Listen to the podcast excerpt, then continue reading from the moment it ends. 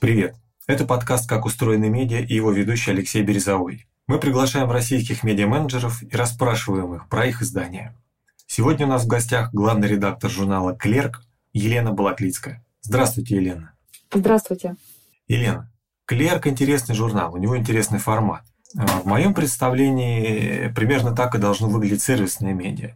Говоря сервисное, я имею в виду концепцию медиа as a service – я вижу, что в журнале есть редакционные материалы, большой раздел UGC, огромное количество разных активностей. Ну, сейчас вы расскажете поподробнее, про все это интересно поговорить. А пока давайте начнем с микроанкеты. Скажите, пожалуйста, сколько в месяц посетителей принимает сайт журнала? Ну, у нас по статистике сейчас месяц порядка 6 миллионов уникальных посетителей. Это уже такие вот последние цифры. Угу. А сколько единиц контента в день производит редакция? Ну, тут на самом деле надо сказать, что у нас а, контент очень разный. То есть на сайте есть новости, а, есть э, статьи, которые пишет сама редакция, есть блоги компаний. Не-не, только вот редакционный контент. А, что касается редакционного контента, в день у нас выходит порядка 40 новостей и где-то 10 э, статей в день выходит от еще от редакции именно. Угу. А общее количество, если взять UGC, весь блок? Так, ну, в блогах компании такой контент э, достаточно э, если есть информация, нет и нет.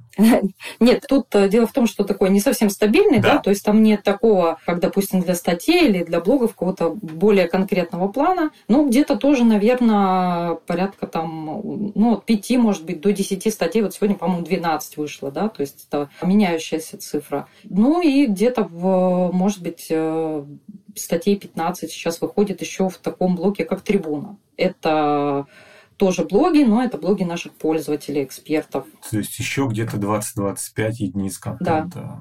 Ну, в, в целом, да, получается порядка 80 материалов точно выходит. А сколько человек работает в редакции? В редакции, ну, опять же, да, тут немножко по-разному, да, по каждому отделу скажу. В новостях у нас работает э, три редактора.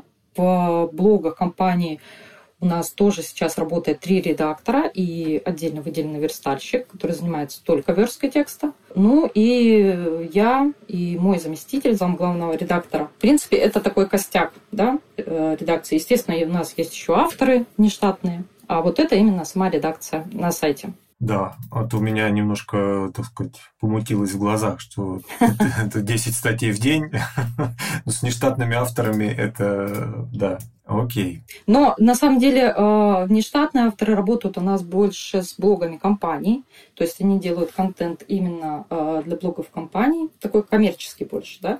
Большинство экспертных статей все-таки пишет редакция самостоятельно. У меня немножко здесь не бьется 10 статей в день и три человека в редакции. Я правильно вас понимаю? Мы ничего тут не напутали? Нет, ну у нас э, ряд контента готовится заранее. То есть э, что, что-то мы готовим заранее, у нас есть какой-то план, что-то мы пишем в течение дня. У нас есть также статьи э, не только такие экспертные, да, то есть не обязательно какие-то разборы. Это и обзоры, это и интервью, да, то есть, ну, раз, контент очень разный. Ну, слушайте, ну, наверное, ваши авторы самые производительные э, пока в истории этого подкаста и, наверное, российских медиа. Тут можно только поаплодировать. Окей, расскажите краткую историю журнала для тех, кто не читает или не видел. В каком году организован, э, задача э, журнала, общими чертами.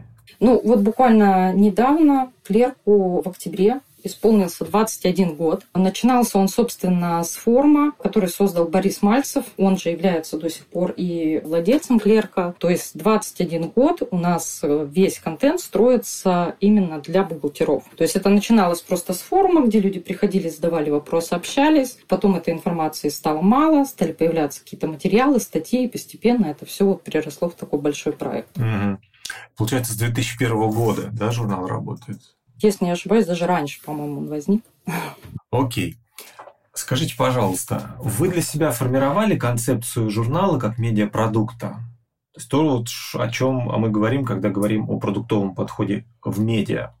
Журнал выполняет какую-то функцию, вы для себя эту функцию формализовали, следуете ей, или вот, так сказать, ну, для бухгалтеров как Бог на душу положит. Мы, в принципе, всегда говорим, что у нас клерк э, для бухгалтера, да, то есть э, любые материалы, до которые у нас выходят, любые продукты, они предназначены в первую очередь для бухгалтера. Для бухгалтера, кадровика, предпринимателя, да. То есть это касается и бесплатного контента, и каких-то платных услуг и продуктов. То есть в любом случае это вся информация на сайте, это все для бухгалтера, помощь бухгалтеру. Вы как-то сегментируете аудиторию? Кроме бухгалтеров, еще кто-то читает журнал? Да, у нас э, пользователи, собственно, когда регистрируются, они могут указать при регистрации даже место своей работы, профессию. Соответственно, мы можем посмотреть, например, сколько у нас просто бухгалтеров, главных бухгалтеров, руководителей. Естественно, не, ну, не только таким образом, да, мы проводим какие-то опросы, через которые, значит, вычисляем нашу аудиторию. Ну вот последняя буквально цифра, наверное, это порядка 60, даже больше, там 61, наверное, процент. Это у нас главные бухгалтеры и бухгалтеры на сайте, то есть большая часть аудитории. Порядка, наверное, 16 процентов это юристы, аудиторы, э, финансовые директора. Есть, естественно, определенный сегмент э, ИП самозанятых, да, там это достаточно такой, ну, скажем, большой процент, да, 5 процентов. Хотя, кажется, это вроде немного, да, но мы считаем, что это... Но от 6 миллионов 5 процентов – это 300 тысяч. Да, что это очень хороший показатель. У нас есть также собственники бизнеса, руководители, то есть э, даже такой вот есть сегмент, он немножечко поменьше, там, наверное, процента 4, может быть. Здорово. Как вы выстраиваете работу с э, каждым сегментом? Это общий подход, это отдельный, или как работа ваших редакторов или авторов э, распределяется по этим сегментам? Опять же, да, я говорю, что мы э, акцентируем наши материалы на бухгалтерах, потому что у нас очень много практических материалов, да, как учитывать, как делать в. Но мы, например, выделили даже отдельный блок э, свой клерковский про инвестиции. Потому, потому что у нас есть э, такой скажем так, сегмент э, людей, руководителей, учредителей, да, у которых есть свободные денежные средства, они куда-то вкладывают, и им интересно про это читать. То есть в основном, конечно, контент ориентирован на бухгалтера. Но отдельные какие-то материалы, статьи, проекты мы делаем уже под э, немножко другую аудиторию. Даже тут скорее сегментация идет не по, ну, скажем так, профессии, а по направлениям деятельности, по сферам деятельности, да, по интересам, вот так скажем. А скажите, пожалуйста, клерк прибыльная медиа? Да, конечно. Мы, мы бы, наверное, просто не работали вот столько лет, если бы это был э, не прибыльный проект. Ну, именно каких-то конкретных цифр я, наверное, не назову, да. Мы не просим называть. Угу. Но у нас, например, было до недавнего времени только два отдела продаж, в которых было там буквально несколько человек, несколько менеджеров. Так, а два отдела это вроде бы много. Не у всех есть даже один. Ну, просто, да, мы учитываем просто, что у нас есть э, продукты как для, скажем так, пользователей. Это частные лица, да, то есть это просто бухгалтеры, да, предприниматели, например, и э, какой-то контент для компаний, да, вот те же блоги компаний, и, соответственно, отделы продаж, они занимались продажами разному сегменту. Вот сейчас у нас э, порядка там 20 уже сотрудников, да, то есть это уже несколько отделов продаж, которые занимаются сейчас в основном продажи наших образовательных продуктов, потому что уже год мы работаем по образовательной лицензии. И э, сейчас очень много продаж именно вот таких курсов, вебинаров, обучающего контента. А я правильно услышал, что вот в редакционной части с контентом работают 9 человек, там, не считая внештатных авторов, а продажами занимаются 20 человек? Да. Круто. А сколько способов монетизации вы используете? Если брать большими блоками? Э, ну, у нас на самом деле несколько таких, ну, назовем их флагманских да, продуктов, э, сервисов. Это наши образовательные курсы. То есть у нас, э, я уже сказала, есть образовательная лицензия, да.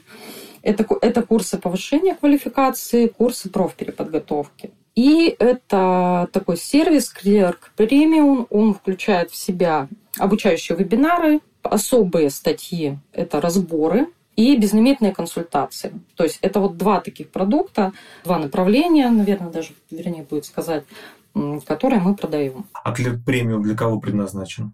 Это вот как раз продукт для бухгалтеров, то есть для их повседневной работы. А образовательные курсы тогда зачем?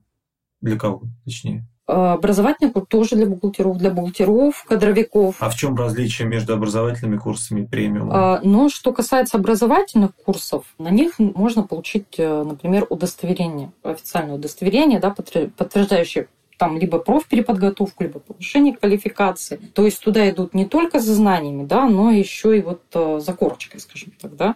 А клерк премиум – это такой более повседневный продукт. Почему? Потому что, во-первых, там большое количество вебинаров. У нас, например, за месяц, если я не ошибаюсь, вот сейчас вышло за ноябрь там 30 вебинаров на очень разные темы. И, как правило, это вебинары на какие-то актуальные, да, вот на повестку дня. Вот сейчас э, с Нового года, например, у нас будет единый налоговый платеж. Вот эта тема всех бухгалтеров волнует, да, и у нас уже вышло несколько вебинаров, на которые вот, ну, люди все равно продолжают идти и идти, потому что это сейчас э, важно для них, это интересно. Разборы – это такие тоже короткие статьи, короткие материалы, экспертные. Э, это выжимка буквально самого главного по какой-то определенной теме, причем пользователь может прийти, пользователь премиума, и, например, заказать такой разбор редакции. То есть он может сказать, у меня есть вот такая вот тема, я хочу на нее разбор и редакция его подготовит. И консультации, которые ведут наши эксперты, причем это не только эксперт там, бухгалтерского учета или там, налогового, кадрового,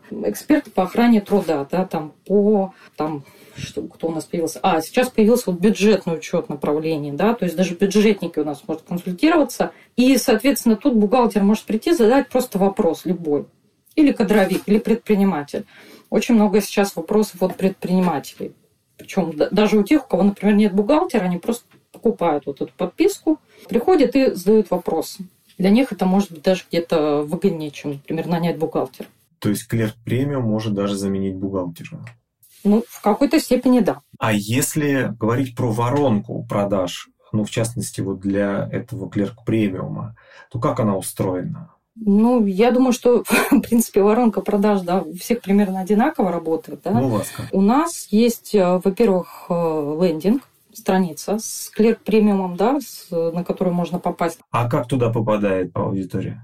С главной страницы, то есть там есть э, в меню, соответственно, ссылка, по которой он может перейти, прочитать, что это, и сразу оставить заявку. У нас есть специальные формы для подачи заявки, то есть вы можете читать статью, допустим, читаете какую-то полезную статью, и в конце вам предлагают, что если вам нужны, допустим, более какие-то глубокие консультации по этой теме, у вас есть какие-то вопросы, пожалуйста, подписывайтесь, задавайте консультации, смотрите вебинары, да, читайте разборы. И опять же, пользователь просто оставляет заявочку, которая уходит нашим менеджерам, и они, соответственно, по этой заявке дальше работают. А если подняться на этап выше и поговорить о в целом дистрибуции, как пользователи попадают на ваш сайт, то здесь какие каналы дистрибуции вы используете? Ну, большинство пользователей на самом деле приходят из поисковиков. То есть они задают просто поисковый запрос какой-то, вот, ну, допустим, про тот же единый налоговый платеж, да, там, как платить НДФЛ в январе, да, и мы просто в поиске, там, где-то в первых э, ссылочках им попадаемся, они приходят к нам через поисковик. Mm. А какие метрики смотрите? И давайте, чтобы с дистрибуцией э, закончить, какие-то еще методы используете? Соцсети, платформы? Да, на YouTube мы сейчас э, стали как-то более активно там развиваться. Мы выпускаем э, собственное видео, которое выходит регулярно. Так, подождите, а, а, а кто же его делает? А у нас собственный продакшн, то есть у нас э, свой оператор. Мы снимаем видео в офисе, у нас есть свой спикер. То есть это все делается силами клерка. А вы не считаете этих людей в редакции? Нет, это как бы совершенно отдельные люди, да, то есть это отдельный отдел, который занимается именно вот съемкой и подготовкой такого контента еще. А там сколько людей? Так, э, ну если не ошибаюсь, там у нас работает три человека. Ага, еще три человека видеопродакшн. Так, вот мы докопаемся до сути. То есть я считала для вас только редакторов, только тех, кто работает непосредственно с контентом, да. Ну, видите, у вас э, не только текстовый контент получается, еще видеоконтент. Сейчас дойдем до подкастов, небось, каких-нибудь. Подкасты есть у вас? А, есть, ну, да, вот. есть. Вот. А вот, там сколько да. людей? А, а подкаст у нас, а, ну, также, в принципе, записывается силами наших операторов, да, назовем так, да. Называется подкаст э, «Здесь на ты». Потому что на клерке все мы общаемся, там, независимо от возраста, да, скажем так, да, служебного положения, мы все обращаемся друг на «ты», поэтому вот такое название подкаста. Это подкаст, который будет рассказывать именно о жизни клерка, о сотрудниках, да, то есть э, такой вот, ну, скажем так, э, брендовый, да, получается, подкаст. А почему вы думаете, что это будет интересно аудитории? Ну, на самом деле, мы на сайте уже довольно давно выпускаем такие статьи. У нас регулярно проходят внутренние встречи да, на которых мы рассказываем о достижениях различных отделов. И вот эти статьи, их видно, что их с удовольствием читают. У нас, я думаю, такой большой вообще плюс в том, что у нас даже сам создатель сайта, да, он постоянно в контакте с аудиторией, он приходит, он отвечает на какие-то вопросы, вступает в дискуссии. То есть э, сам э, Борис, он постоянно общается с пользователями. И, соответственно, им интересно приходить вот э, в комментарии, да, что-то пообсуждать, поговорить. Например, мы там рассказываем о ремонте в офисе в Краснодаре. Вот, и народ приходит, там обсуждает что-то. Вот, поэтому, да, такая история, я считаю, будет интересна. Ну, очень интересно неожиданно, я бы даже сказал. Казалось бы, ну, одно дело, ты читаешь про правила бухучета, и тебе важно, чтобы ну, тебе написали или проконсультировали специалисты.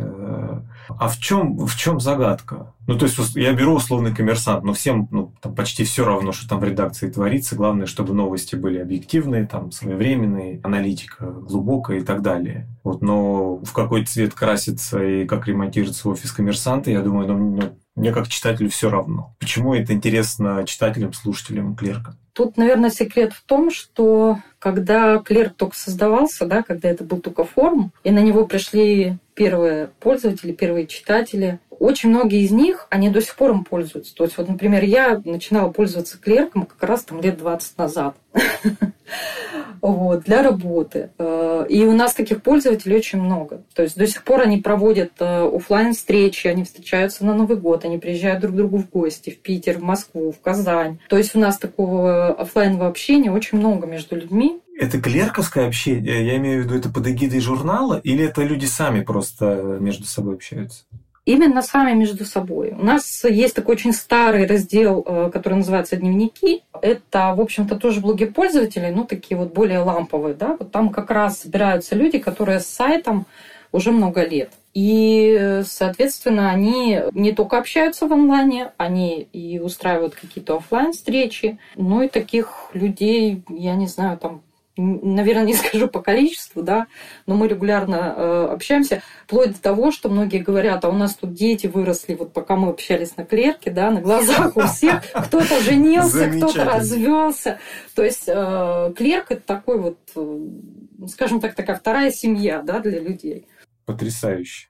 Потрясающе. Клерк вторая семья. И сколько людей делает подкаст, чтобы нам закрыть эту тему? Так, а вот про подкаст, кстати, не скажу. Ну ничего. Вопрос про тех, кто ним работает, как не всплывал.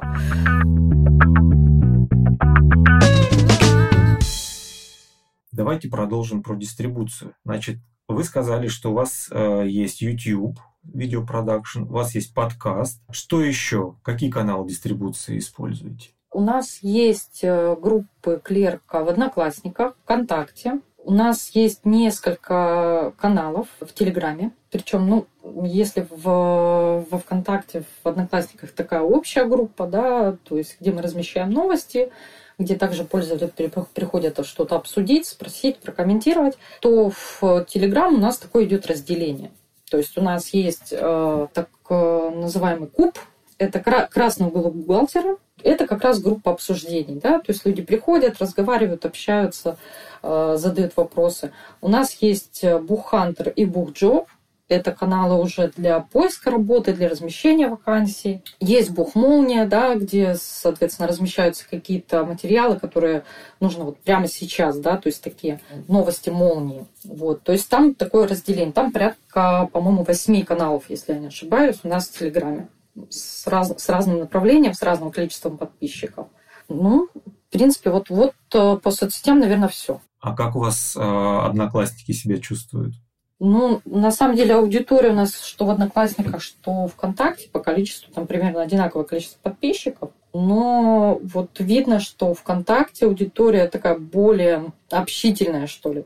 То есть э, активно приходят в комментарии, люди спрашивают, э, делятся какими-то полезными материалами, там, чек-листами, обзорами. А в Одноклассниках вот как-то все-таки такой активности нет. То есть э, там меньше комментариев, меньше репостов. А какой-то трафик удается получать из соцсетей? Да, потому что мы размещаем э, как контент, который, ну, скажем так, предназначен конкретно для соцсетей, например, какие-то посты, так и, например, материалы со ссылкой на сайт.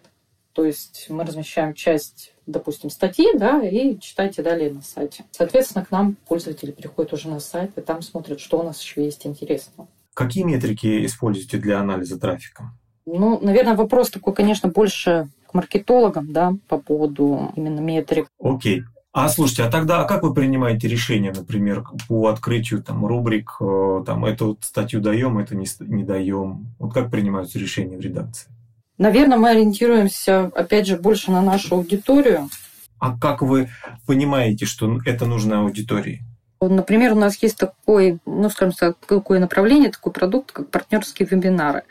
Это вебинары, которые создаются в сотрудничестве с, между клерком и э, компаниями, ну, не только представлены в блогах, да, не обязательно, но с какими-то экспертами. Ну, например, там эксперты в, э, по онлайн-кассам допустим. И мы, например, видим, что у нас э, статья про онлайн-кассы собрала там 100 комментариев. Из этих 100 комментариев, там 30 комментариев, это вопросы наших пользователей – компании, которая выпустила эту статью, а вот как это у вас, а вот как это у вас, а как это реализуется, а как там исправлять ошибки в чеках. И мы просто приходим, значит, к этой компании и говорим, а есть у вас эксперт, которому вот интересно будет выступить, ответить на подобные вопросы пользователей, смотрите, как их много. И создаем, соответственно, вот партнерский вебинар. То есть мы следим за тем, что у нас э, аудитория спрашивает в комментариях, за комментариями постоянно следим и следим за обсуждениями вот в тех же телеграм-каналах потому что там очень ярко видно, какая тема там набирает, опять же, сотни там э, комментариев буквально там за несколько часов может набрать там за. Понятно, что эта аудитория интересна, значит, об этом нужно писать. Вот, то есть а, а, такая ориентированность больше, конечно, на интерес аудитории, вот именно, э, который мы видим, да, который можно сразу понять. Получается, что контент-план вырастает как бы из обратной связи, которую вы получаете в соцсетях, на сайте или вот на спецпродуктах. Да.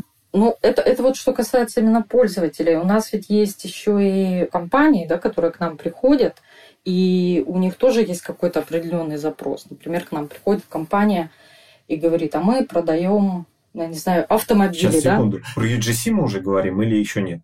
Нет, это мы говорим вот... Про редакционный еще контент.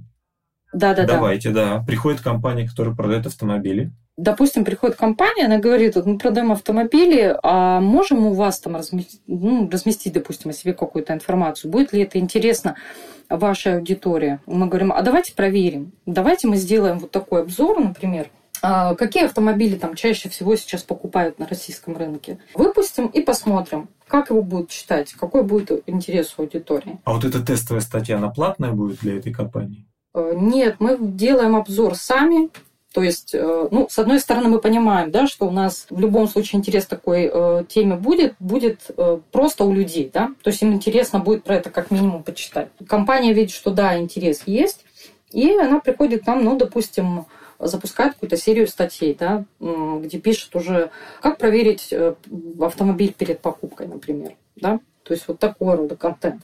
Есть, конечно, более там специфичный контент, допустим, если я не ошибаюсь, э, в этом году у нас заканчивается действие электронных подписей, которые выданы операторами. Со следующего года должна выдавать подписи только налоговая служба. Ну, не знаю, как там сейчас все меняется, так прям день за днем.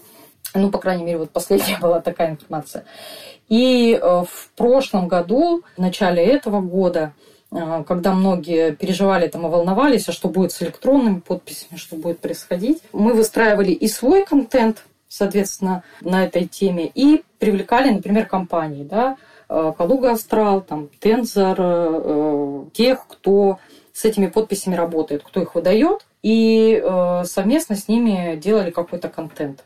То есть у нас такая вот постоянная работа как с аудиторией, это, ну, назовем так, физлица, да, и с аудиторией, которая представляет компании. Вот так.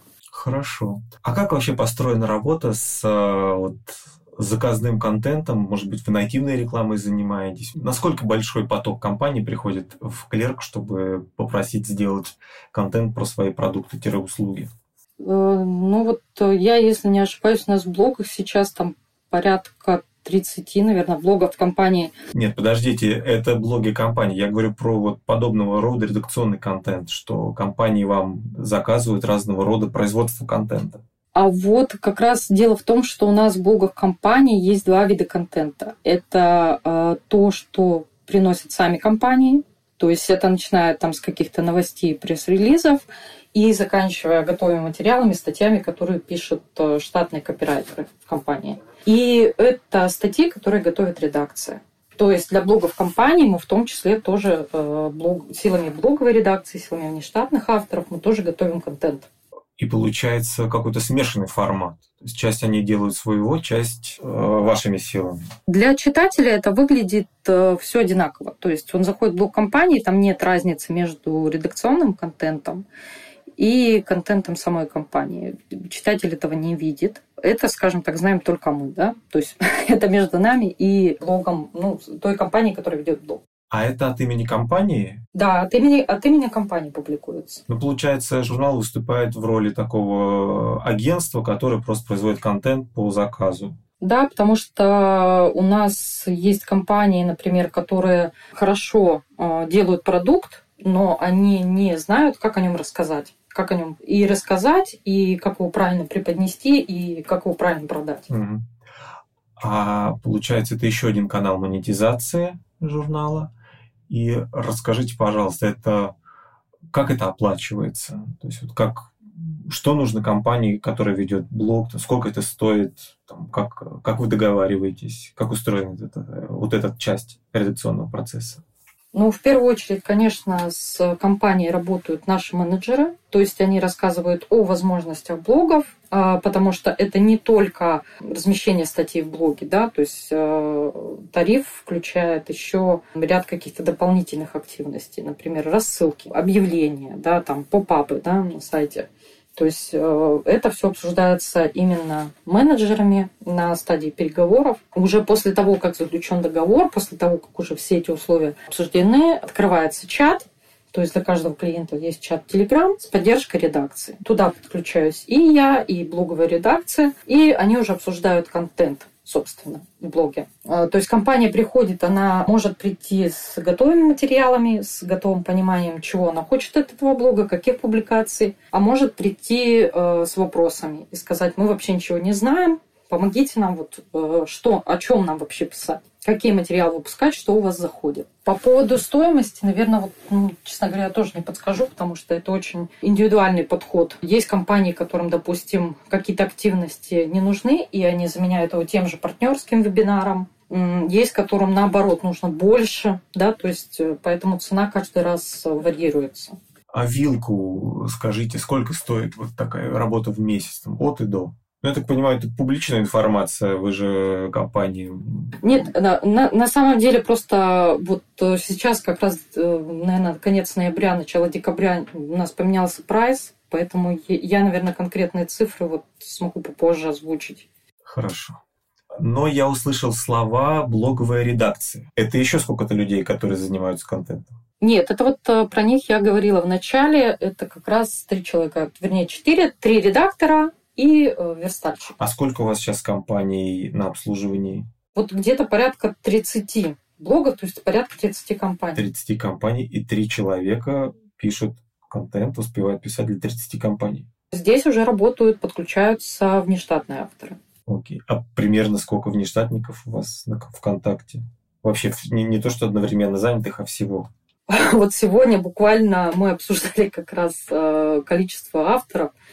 И у нас э, порядка 46 авторов. Это, скажем так, такой э, костяк, да? Но одновременно, конечно, все 46 не работает. Ну, понятно. Да, то есть работает, как правило, там порядка 10, может быть, там 15 авторов. Угу. Солидные цифры. Хорошо. Давайте поговорим про UGC.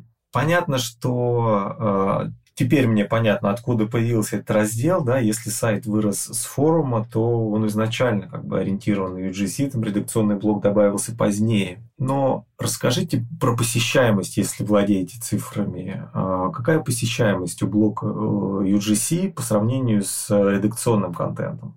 Ну, это вот мы как раз э, тогда будем говорить про раздел, который называется «Трибуна». Это как раз тот контент, который создают у нас пользователи сами. Идея, собственно, появилась откуда? Потому что у нас, э, допустим, в тех же комментариях э, приходят какие-то эксперты, отвечают на вопросы, э, там иногда очень пространно, да, иногда там сразу на несколько следующих друг за другом вопросов. И мы решили, почему не дать возможность тем же экспертам, да, эту свою экспертность показать, но не в комментариях, а уже в каких-то более таких объемных материалах. И на самом деле к нам сейчас подтянулись э, блогеры из ВКонтакте, с VC. Причем блоги там не только о бухгалтерии, о налогах. У нас есть такие интересные направления. Там пишут о психологии. Сейчас у нас появился автор, который рассказывает ну, такую историю. Да, вот сегодня там был пост о том, как у нас э, возникла торговля между Россией и Китаем чаем. То есть вот даже такие интересные посты появляются про инвестиции, про телеграм-ботов. То есть там буквально пишут обо всем на свете, да, все, что интересно, все, что как бы аудитория готова читать, пишут обо всем. А сколько а, действующих авторов, которым предоставлены трибуны? Ну, плюс-минус. Ну, на сегодня, наверное, где-то порядка 40 авторов, которые постоянно пишут Э, есть, э, причем те, кто выпускает контент регулярно. У нас, например, есть э, автор-юрист, который выпускает там по 3-4 поста в день. То есть он записывает и видео, и размещает там текстовые посты, обзоры законов. Его очень хорошо читают, то есть его уже знает аудитория, читают с удовольствием. Вот. У нас есть авторы, которые там могут разместиться раз в неделю, несколько раз в месяц, то есть тут очень по-разному. Кто-то приходит, э, например, делает репост материалов, то есть э, кто-то пишет оригинальные для нас посты, кто-то делает репост, то есть э, рассматривает клерк как еще один из каналов, да, где он может найти читателей. А на каких условиях можно стать автором блога в клерке? А здесь, в общем-то, нет каких-то особых ограничений. Но единственное, наверное, для трибуны – это ограничение в рекламе. То есть э, рекламировать напрямую себя, предлагать свои услуги нельзя. Потому что это, это все-таки бесплатная история. Слушайте, ну а почему же тогда вот самый, скажем так, неоднозначный блогер, который у вас находится на втором месте, э, предлагает свои услуги, при том, что там совершенно одиозная личность э, и находится в топе, это противоречит тому, что вы сейчас говорите? Нет, на самом деле это у нас уже давно очень не пишет ничего. Он пишет редко, да, везде, но как напишет, так это лучше бы не писал.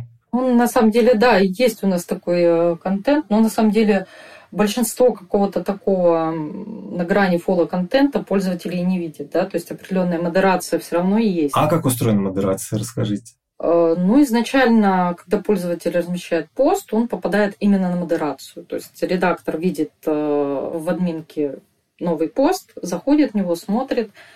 Если там есть какие-то ссылки, реклама, но при этом пост сам по себе он информативный, интересный, полезный читателям, то просто удаляются ссылки и, собственно, пост выпускается уже в ленту, например, там на главную страницу. А, а это э, модератор это отдельная какая-то категория или это вот те редакторы блогов? Это кто-то из редакторов, да, то есть. Они еще и модерацией занимаются.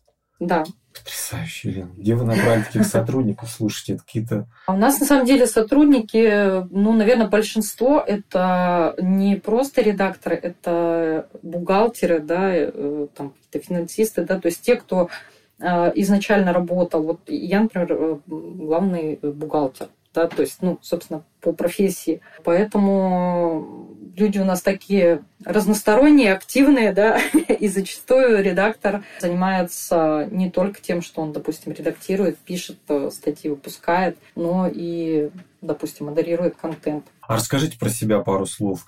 Как получилось, что вы из бухгалтерии пришли в редакторство, в редактуру? Э, ну, на самом деле все начиналось э, с копирайтинга. То есть, когда я работала бухгалтером, меня заинтересовала вот это как раз возможность да, поделиться какой-то экспертностью, писать статьи. И я решила попробовать себя на бирже фриланса. Разместила объявление.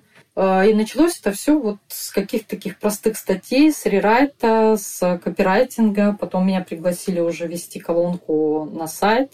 Ну, это был еще не клерк, другой сайт. Вот, я поработала там, Потом э, как раз знакомая, с которой мы уже давно общались на клерке, предложила мне попробовать э, себя в качестве автора статей для клерка. И, соответственно, с клерка вот постепенно как-то с автора статей, потом потихонечку я выросла до шеф-редактора блогов как раз. И уже после того, как э, я какое-то время, там, я не помню, по-моему, года полтора, наверное, больше, по-моему, руководила блогами, мне предложили стать главным редактором. С какого года, получается, вы в клерке работаете? Ну, уже, наверное, года три. вот так. А писать вот первые статьи на биржу, когда вышли копирайтинга? Если не ошибаюсь, это было где-то лет пять назад.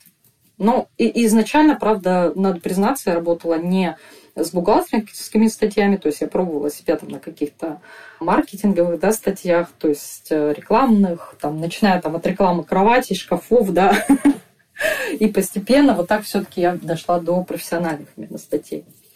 Хорошо. И в конце а, записи мы просим ответить на несколько коротких вопросов. Скажите, пожалуйста, как изменилось медиапотребление аудитории после 24 февраля этого года? Ну, на самом деле, конечно, было очень, наверное, много вопросов даже не после 24 февраля, а после начала частичной мобилизации. Естественно, там у аудитории вопросов была масса, потому что законодательно многие вещи были не отрегулированы начиная от э, кадровых каких-то вопросов, да, то есть что делать с мобилизованным, что делать с его трудовым договором, э, увольнять, э, приостанавливать и так далее.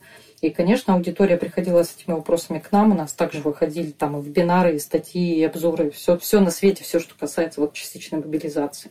А это был, если говорить в целом о трафике, падение, всплеск, там, стабильное какое-то это был именно такой очень большой всплеск, потому что у нас, например, выходила статья, и она там за день набирала там несколько десятков тысяч просмотров моментально, да.